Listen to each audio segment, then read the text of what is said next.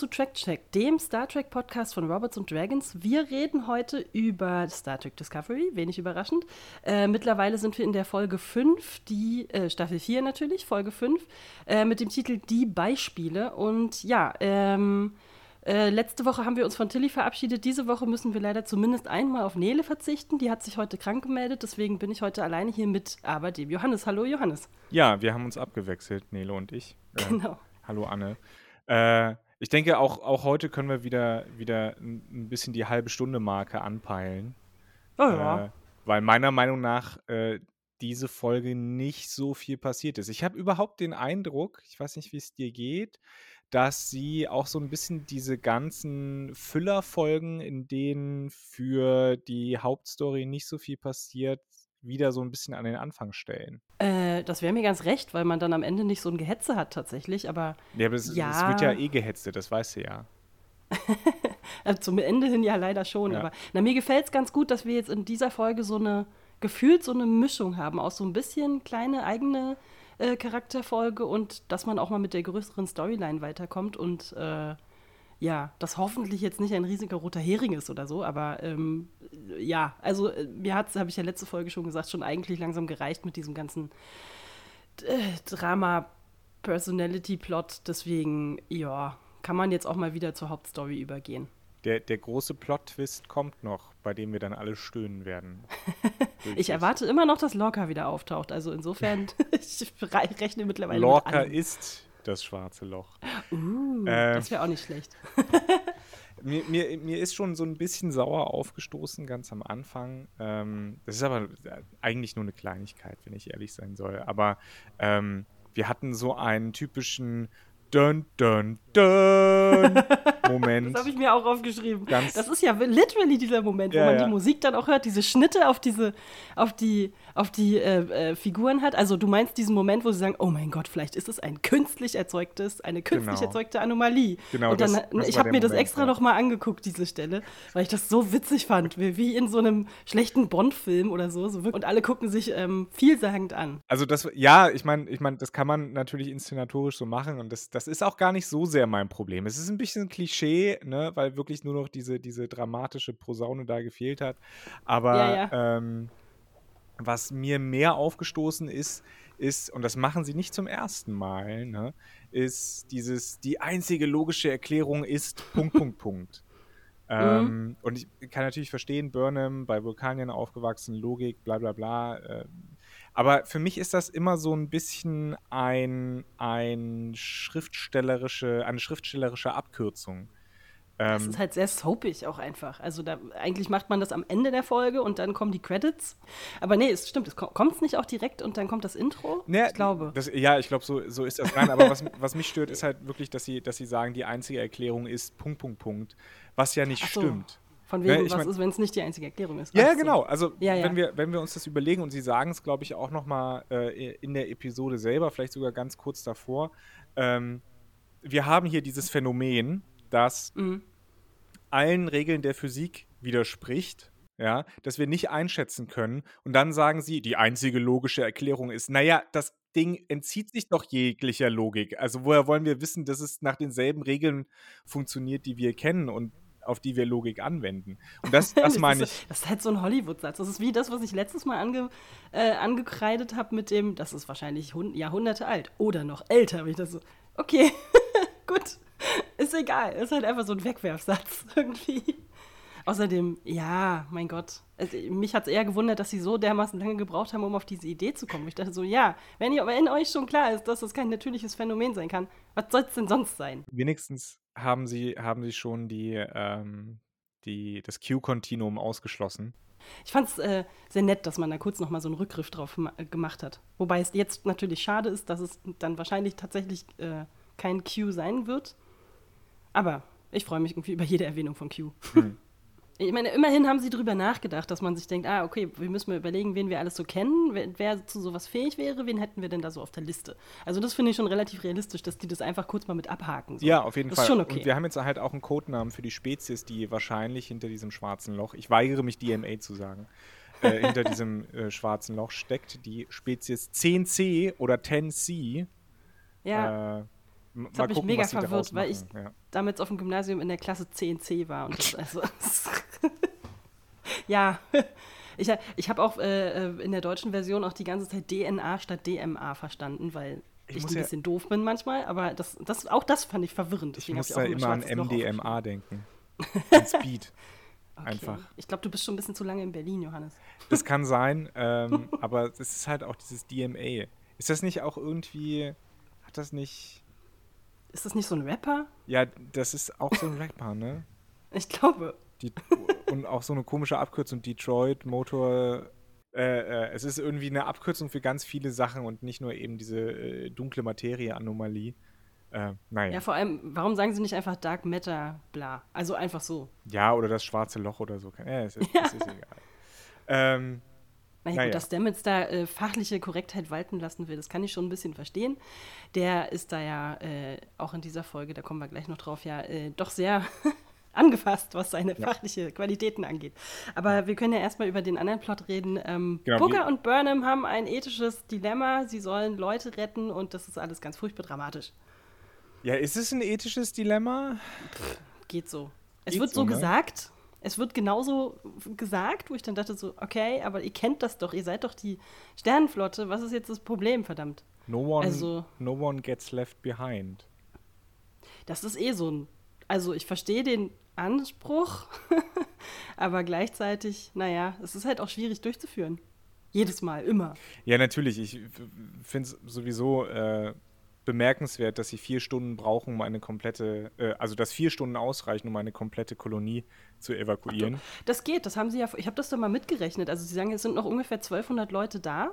Man kann pro Beam-Vorgang 40 Leute mitnehmen. Das sind, äh, jetzt habe ich es mir, warte, ich habe es noch irgendwo im Rechner. Äh, kannst, kannst, du mal schnell rechnen? Das sind 30 Vorgänge, genau. Exakt, also wenn es genau 1200 sind. 30 und ein bisschen Vorgänge. Okay. Das geht schon, das kann man, also das dauert sicherlich eine Weile, dann muss man die Leute auch noch alle bequatschen und dann müssen sie alle richtig hinstellen. Also, ja, weiß nicht, jeder, der mal eine Klassenfahrt gemanagt hat, der kann sich wahrscheinlich vorstellen, wie das funktioniert. Ich finde jetzt da vier Stunden nicht super unrealistisch, aber es ist natürlich, das haben wir ja öfter, was mich auch immer ein bisschen nervt, dass man so einen künstlich erzeugten Zeitrahmen hat, wo es dann am Ende einfach immer mega knapp wird. Ich sag mal so. Weil Film. Ich sag mal so, kleine, kleine Anekdote aus dem Real Life ähm, und auch äh, äh, vielleicht auch so ein bisschen nebensächlich. Es gab hier vor kurzem, wo ich wohne, eine Bombenentschärfung. Und in einem Umkreis von 500 Leuten, äh, also Weltkriegsbombe, ne? nicht kein Terror. Und ähm, Kommt in Berlin öfter vor für die Hörer, die nicht aus in Hamburg nicht auch, so auskennen. Übrigens. Ich, äh, in Hannover äh, auch. Ja. ja. Krieg, krieg, manchmal so diese Warnhinweise. Egal. ähm, Bombenentschärfung, Umkreis 500 Meter, bitte alle, äh, bitte alle die Häuser verlassen ab 6 Uhr morgens. Die Polizei hat bis 4 Uhr nachmittags gebraucht, um alle Leute aus den Wohnungen zu kriegen. Man muss aber auch sagen, das war nicht gut kommuniziert. Ich habe das auch nur mitbekommen. Äh, und wir mussten auch nicht evakuiert werden, zum Glück. Aber ich habe es auch nur mitbekommen, weil irgendjemand meinte, ey, hast du gehört, da ist eine Bombe bei euch in der Nähe. Wie machen die das normalerweise? Ich meine, sowas wie Briefwurfsendungen können sie ja nicht machen, oder? Angeblich gab es ja Infos, aber äh, ja, keine Ahnung. Also deswegen, deswegen vier Stunden, 12.000 Leute, ich weiß nicht. Aber das ist, das ist auch eine Nebensächlichkeit, das ist egal.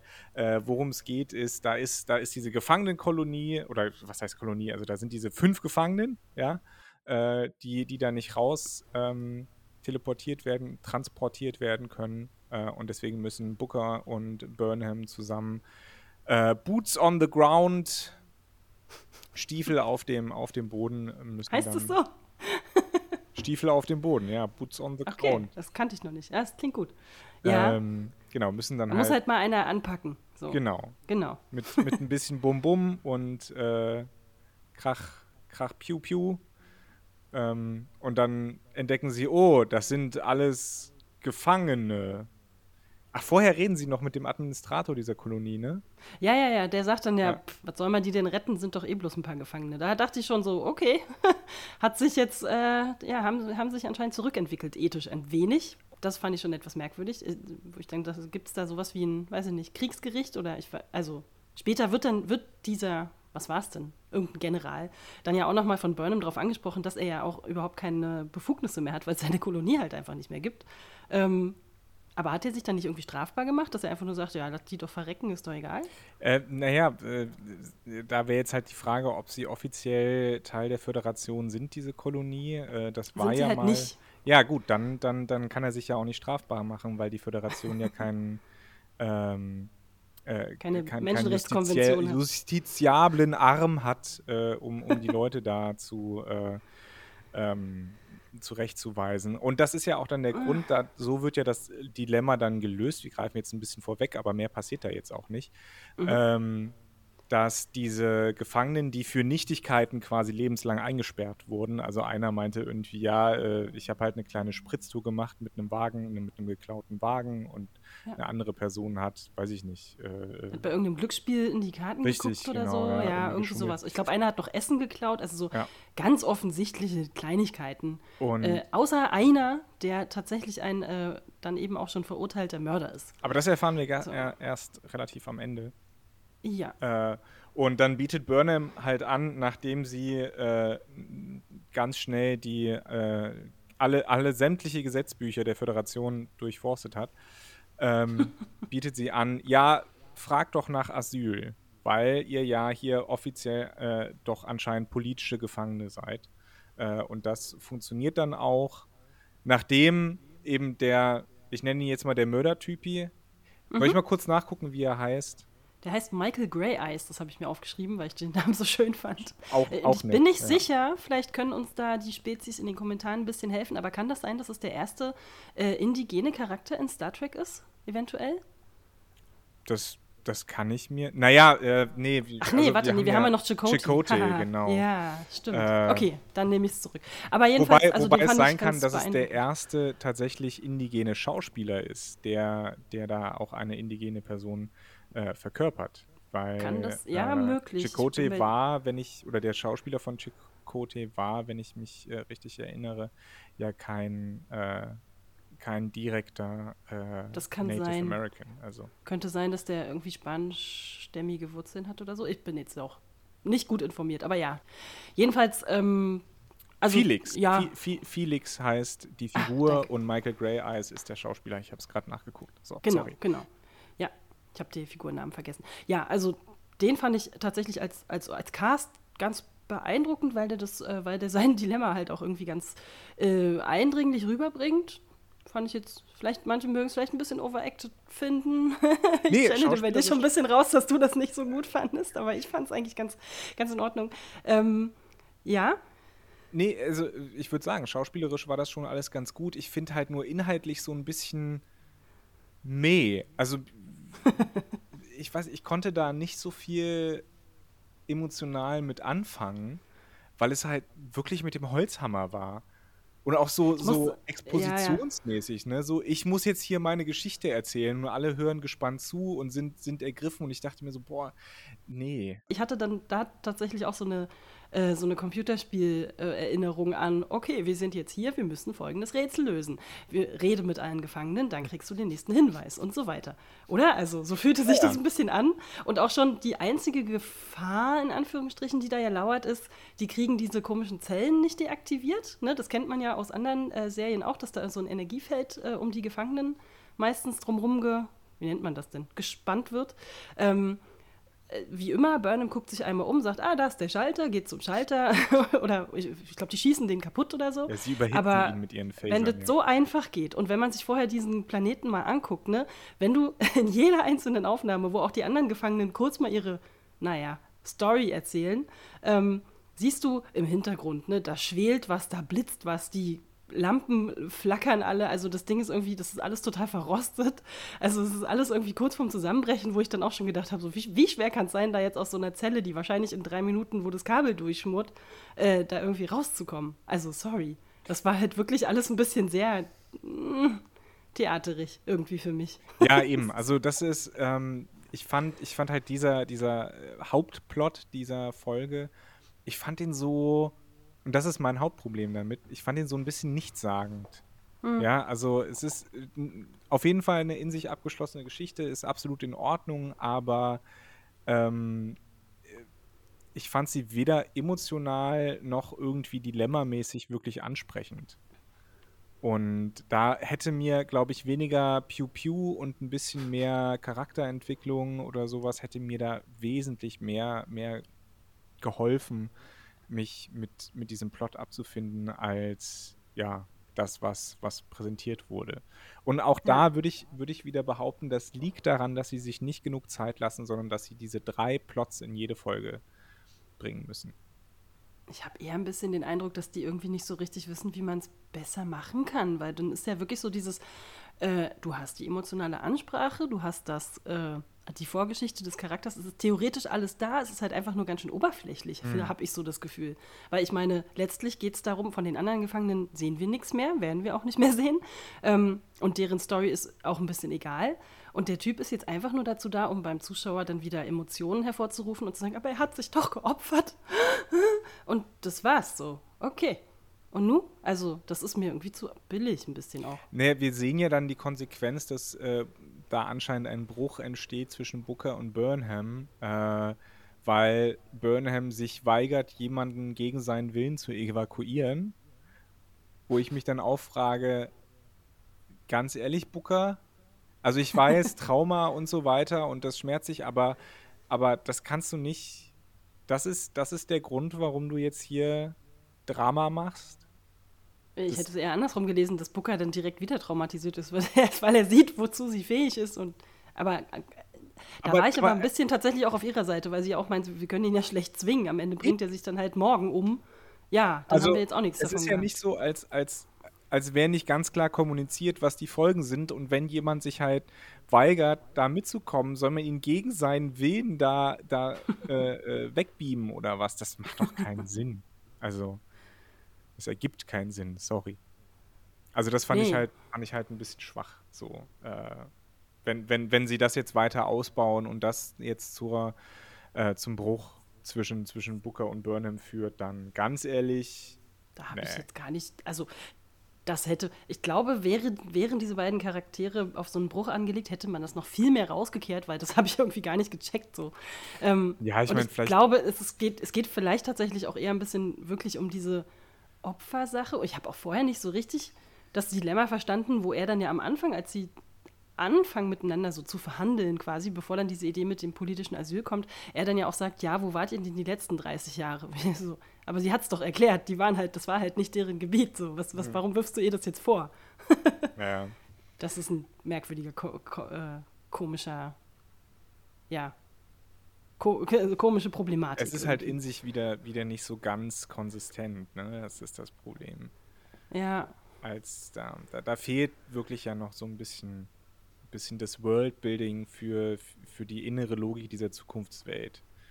Leider habe ich so ein bisschen Voll. den Eindruck. Ja. Ja, gut. Ich gerade auch, das wahrscheinlich so ein Charakter wie, also, weil sie ja am Anfang auch selber sagt, ich bin auch gleich fertig mit der Storyline, aber fällt mir gerade noch ein, weil ja Burnham am Anfang selber auch sagt, so, ich weiß, wie das ist, äh, politischer Gefangener zu sein oder überhaupt Gefangener zu sein. Ähm, Ne, sie ist ja als, äh, also als verurteilte Straftäterin ja überhaupt erst zur Discovery gestoßen, ganz am Anfang. Das sollten wir auch nicht vergessen. Ähm, und vielleicht wäre es dann ja interessant gewesen, äh, diesen Charakter mit aufs Schiff zu nehmen und das dann äh, so ein bisschen zusammen durchzuarbeiten, wie das dann halt auch ist, wenn du jemanden da hast, der tatsächlich auch ein Mörder ist und wie man dann damit irgendwie umgeht. Aber naja, diesen Charakter lernen wir kurz kennen und dann ist der auch schon wieder weg. Das ist einfach ein bisschen schade. Ja, es ist, ähm, es, es hinterlässt, also die Kürze dieses Auftritts und die Verwobenheit mit zwei anderen Plots, äh, oder Nicht-Verwobenheit, ne, es hängt ja nicht zusammen leider, ähm, ja. das, das führt dazu, eben, dass man da keine emotionale Bindung zu diesem, zu diesem Charakter aufbaut und dass er halt auch wirklich so da sein, sein Monolog hält, was er Böses getan hat und wofür er jetzt büßen muss mit seinem äh, Tod. Also, mhm wie gesagt, das, das passt halt hinten und vorne nicht. Und so schreibt man halt auch, Verzeihung, schreibt man keine ansprechenden Geschichten. Wenn ich emotional jemanden greifen will, dann äh, geht das besser anders. Also die, es war ja ansatzweise da, dadurch, dass er diese kleine, diese kleine Kugel hatte mit dem Stammbaum und dann konnte äh, Burnham die äh, der anscheinend schwangeren, Fragezeichen, ähm, jungen Frau dann geben, mhm. deren Vater ermordet wurde. Also das, das war ja in Ansätzen schon da, äh, aber das wurde dann halt auch eher so abgehakt. und natürlich auch so ein bisschen kitschig inszeniert, ja. Äh, ja, gut, so eine Szene kannst du, glaube ich, schlecht nicht, kit also kitschig. Also sagen wir mal, schlecht nicht emotional inszenieren. Ja, das, natürlich. das aber anders geht es, glaube ich, kaum. Das, das aber ja, ich weiß, was du meinst. halt nicht so. Diese, ja. Finde ich so ein bisschen. Ich will dir jetzt aber auch die Folge nicht madig reden, ne? Also, nee, nee, was, nee, nee, das stimmt was, schon. Was, was fandest du denn, was fandest du denn spannend äh, äh, oder war, war dieser Plot mit dafür verantwortlich, dass du es spannend fandest? Oder? Nicht wirklich. Ich fand einfach nur den Schauspieler ganz überzeugend. Okay. es gab noch andere Storylines, die mich ein bisschen mehr mitgenommen haben. Ähm, zum Beispiel, wir können ja mal zur nächsten überschreiten. Äh, wir haben einen neuen Gast an Bord, der sich direkt mit Stamets anlegt und ich liebe ihn. Es ist großartig. Ich finde ihn so groß. Das ist so ein richtiger, arroganter Drecksack. Ähm, äh, warte, wie heißt er gespielt von? Sean Doyle äh, als Ruon Tarka, ein ja. äh, er kommt vom Planeten Riza, den, genau. Oder Riza, ich weiß nicht, auf Deutsch heißt er, glaube ich, Riza oder so. Äh, ja, und er kündigt sich äh, als der großkotzigste Großkotzbrocken äh, seit Q eigentlich an. Und genau das liefert er auch. Und ich finde es super. Aber ich finde ich find ihn auch, also genau, er, er trifft dann mit Stamets zusammen, der ohnehin schon einen Hass auf den Typen schiebt, weil er an seiner Arbeit von diesem, äh, vom, vom Sporenantrieb weiterarbeitet, ohne jemals Stamets irgendwie Dankbarkeit zu zeigen oder auch nur das, zu erwähnen. Äh, das plus Stamets hat, glaube ich, auch versucht, also der Typ scheint ja so ein bisschen so ein, äh, naja, so ein, so ein Wissenschafts- so eine wissenschaftliche Karriereleiter hochgeklettert zu sein, die Stamets, glaube ich, auch gerne hätte. Und äh, es wird ja kurz erwähnt in diesem, was ich auch sehr schön inszeniert fand in diesem Gespräch, äh, Stamets und Kalber. Kalber macht ihm noch so das Hemd zurecht. Das fand ich sehr süß. Ähm, und äh, wo, wo Stamets dann einfach sagt, so, ja, statt dass, er, statt dass er sich mal bei mir zurückmeldet. So, vielleicht hätte ich ja auch ganz gerne mit dem mal gesprochen.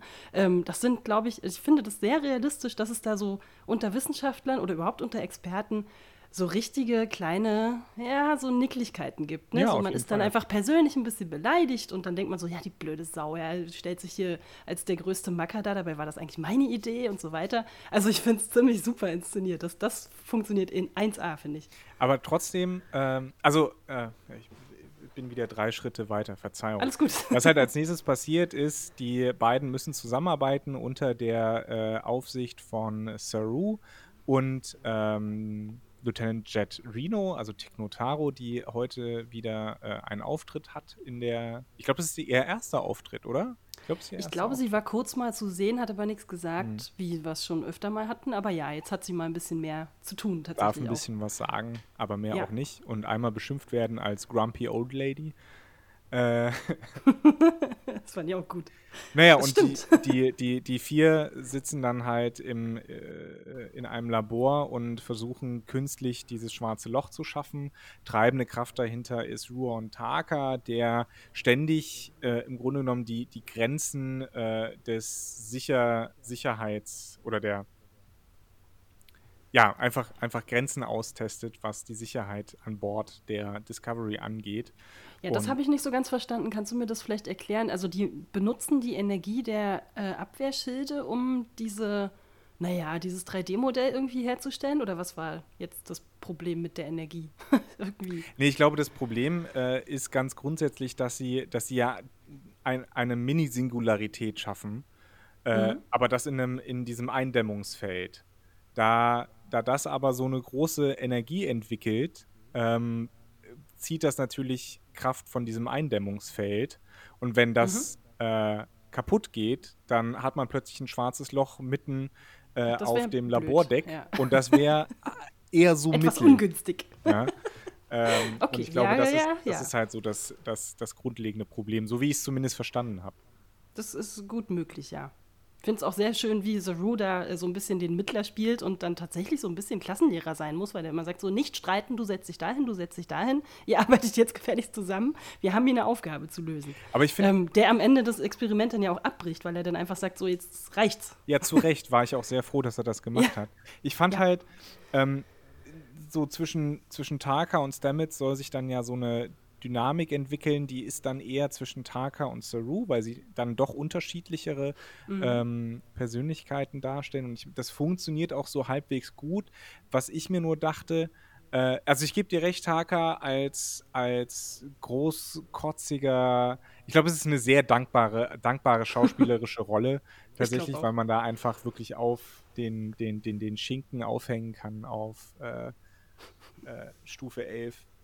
Aber ja, es ist ein bisschen drüber, aber naja, also sagen wir mal so, bei Picard habe ich zum Beispiel andere böse, oder Bösewichte ist es ja nicht, aber andere etwas merkwürdige Charaktere gesehen, die künstlich erzeugt da ein bisschen hölzerner rüberkamen als er jetzt. Ja, Dem ja, habe ich das jetzt ehrlich gesagt wirklich abgekauft. Nein, er- ach, ich- seine Hauptargumentation ist ja auch, weißt du, ich finde mich selber so gut, ich würde mich selbst nie in Gefahr bringen. Und deswegen funktioniert dieses Experiment, weil ihr seid sicher, weil ich passe auch schon auf, dass mir nichts passiert. Ja. Die Argumentation fand ich völlig bescheuert, aber funktioniert. Ja, ja, nee, nee, auf jeden Fall. Ähm, was ich halt nur schade fand, ist, dass Kalber, nicht Kalber, dass Stamets sich so schnell, oder dass sich alle im Großen und Ganzen, aber vor allen Dingen Stamets so schnell manipulieren lassen Ja. von, von ihm, so ohne da wirklich, also da leuchtet, da, da, das ist, ich bin kein Psychologe, ja, aber das sind ja alle roten Fahnen, die da, die da wild geschwenkt werden eines manipulativen Narzissten, ja.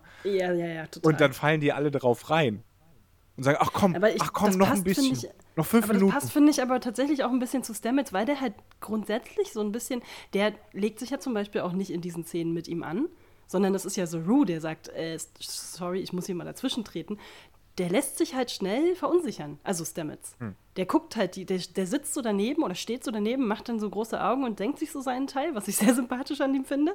Aber der ist halt keiner, der dann auch mal irgendwie den Mund aufmacht. Das passt irgendwie nicht zu ihm. Und deswegen finde ich, ähm, das ist schon sehr nachvollziehbar, dass er sich da so ein bisschen einwickeln lässt, tatsächlich auch, weil er dann mal von ihm die Aufmerksamkeit kriegt, die er vorher haben wollte, von ihm, also von Taka, ähm, und dann tatsächlich auch gelobt wird, von wegen, ja, wir können das zusammen schaffen, wir machen das jetzt hier weiter. Ich, vielleicht ist es auch ein bisschen Eitelkeit von Stamets, dass er da sich so mitziehen lässt. Das ist auf jeden Fall denkbar. Könnte ich mir vorstellen. Ja. Also mich nervt es persönlich, aber ich will nicht sagen, dass es nicht, nicht unbedingt Sinn macht äh, oder Sinn ergibt im, im, im Zuge der, der Charaktere da.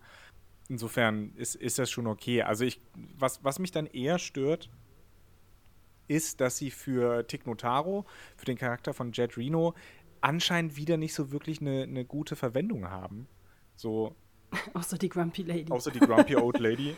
Für ja. mich ist, für mich ist äh, Judge Reno mittlerweile halt wirklich ein, ein Running Gag geworden, der auch Mhm. mal was sagen darf, äh, aber sonst halt nichts macht.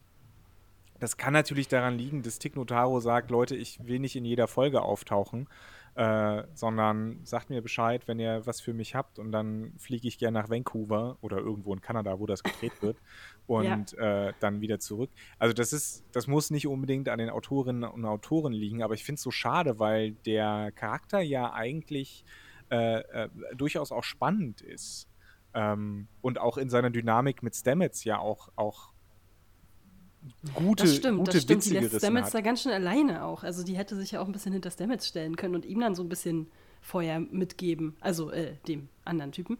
Ähm, aber ja. Ja, ja, stimmt, jetzt wo du es so sagst. Nein, wahrscheinlich, weil äh, Taka da halt genau ihre Rolle übernommen hat, nämlich die flotten Sprüche zu kloppen.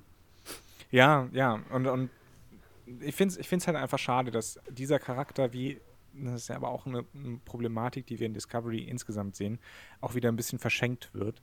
Ähm, wir hatten ja ganz am Anfang in der ersten Folge ähm, oder in den ersten beiden Folgen ähm, habt ihr ja, äh, also Nele, du und, und Hannes ja ein bisschen darüber geredet, ähm, dass ihr euch darauf freut, mehr von der Crew zu sehen. Und wir sehen ja in dieser Folge ein bisschen mehr von der Crew, aber dann auch nicht. Ein bisschen, Ne? ja. Also- ich habe tatsächlich diesmal selber Linus entdeckt. Yay, im Hintergrund steht er rum.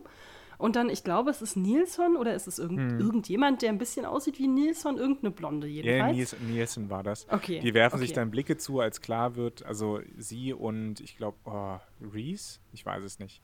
Ähm, die werfen sich auf jeden Fall sagende Blicke, vielsagende Blicke zu, als klar wird, dass Ruon Taka auf die Brücke kommt. Alle freuen sich, wow, so ein äh, großer Wissenschaftler-Typi.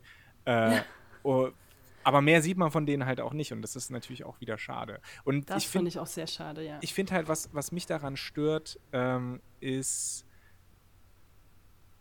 das wäre ja eine Möglichkeit gewesen, Discovery, Star Trek Discovery von allen anderen Star Trek-Serien, aber auch von allen oder von vielen anderen ähm, von vielen anderen Science-Fiction-Serien abzusetzen, dass man sich halt wirklich auf diese Brückencrew konzentriert, dass es nicht, nicht nur um Burnham dreht oder Burnham plus zwei, drei andere Leute, sondern äh, eben um die Crew und wie sie zusammenarbeiten und was sie so erleben.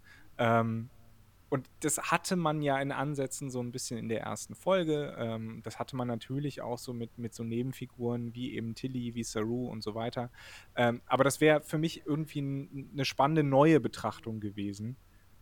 Wobei diesmal so viel Burnham gar nicht vorkam. Also dadurch, dass wir ja noch zwei andere Plots mit anderen äh, Hauptfiguren haben. Ja, und ja, ich meine wahrscheinlich. Aber ja, äh, grundsätzlich fehlt die Crew, das Crew-Gefühl, finde ich ja, leider auch ja, sehr. Also ich meine, das ist, das ist was, wo, wobei ich, jetzt gehen wir jetzt natürlich ein bisschen weg von der Folge, das tut mir auch leid. das ähm, ist nicht schlimm. Aber. Wir haben letztes Mal über Hayo gesprochen. Nee, vorletztes Mal, also bitte. Ähm, Wie geht's dem eigentlich? Äh, äh, er ist immer noch nicht geimpft.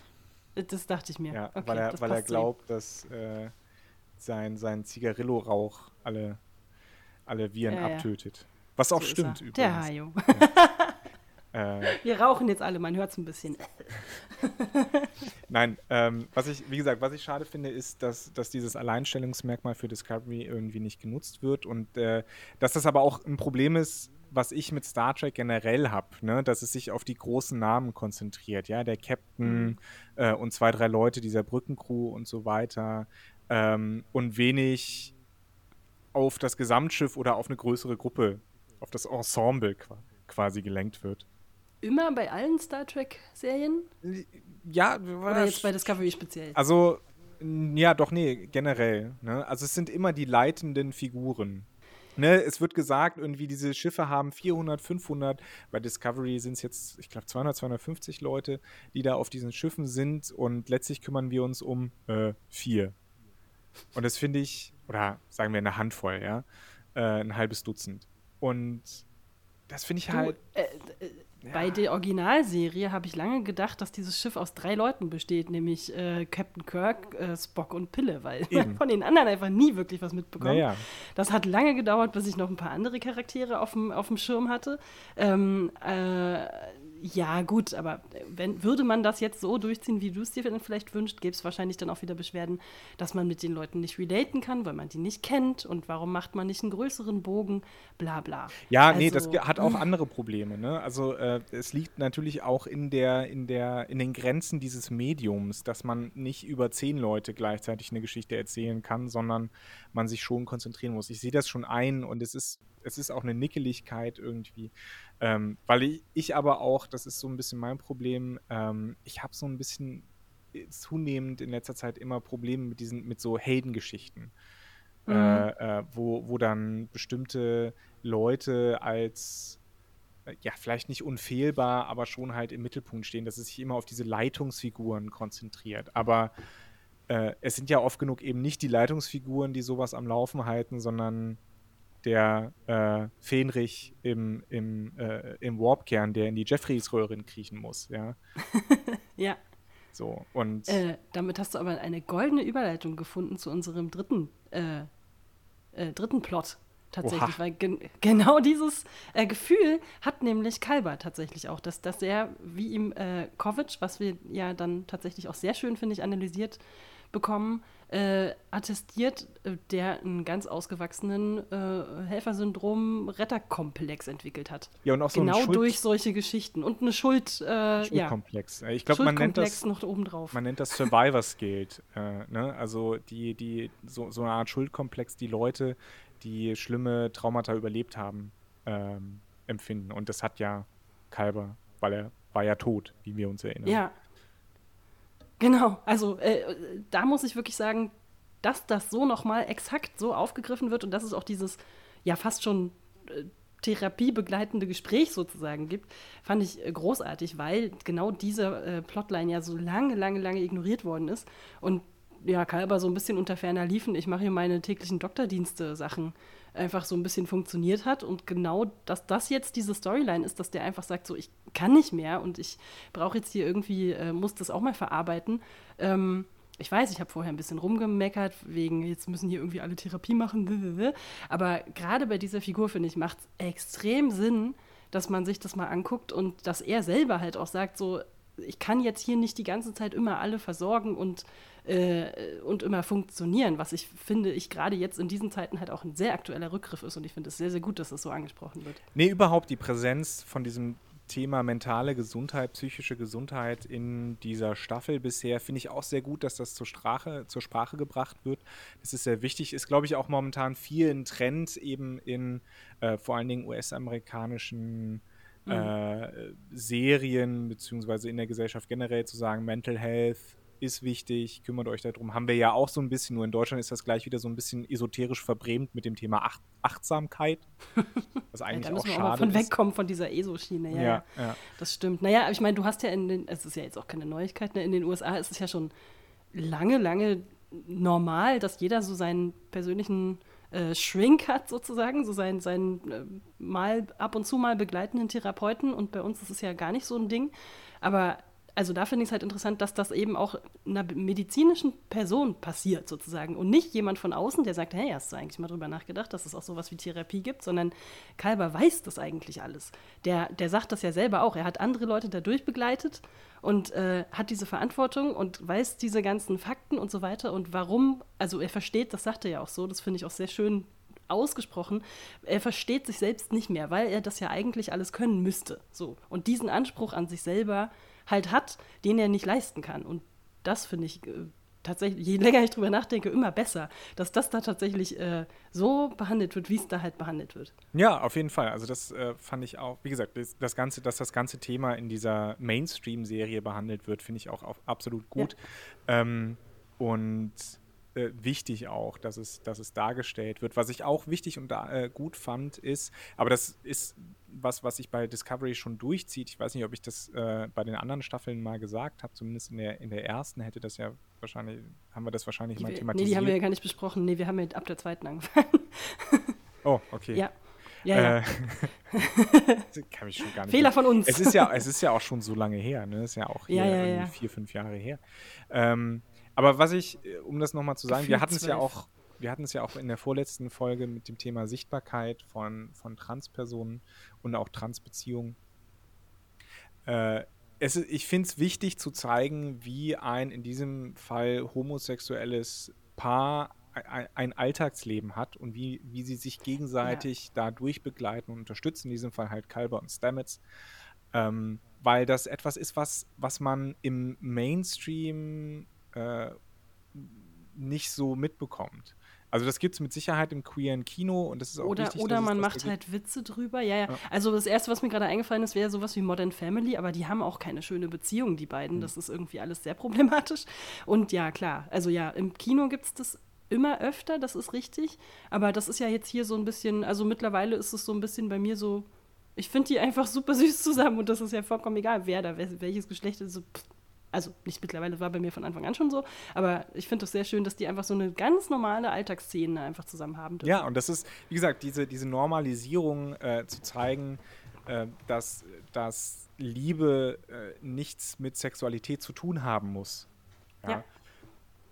Das finde ich, das ich gut und das finde ich auch wichtig und das finde ich schön, dass das, dass das da auch nochmal in dieser Serie, in dieser Folge eben äh, dargestellt wird.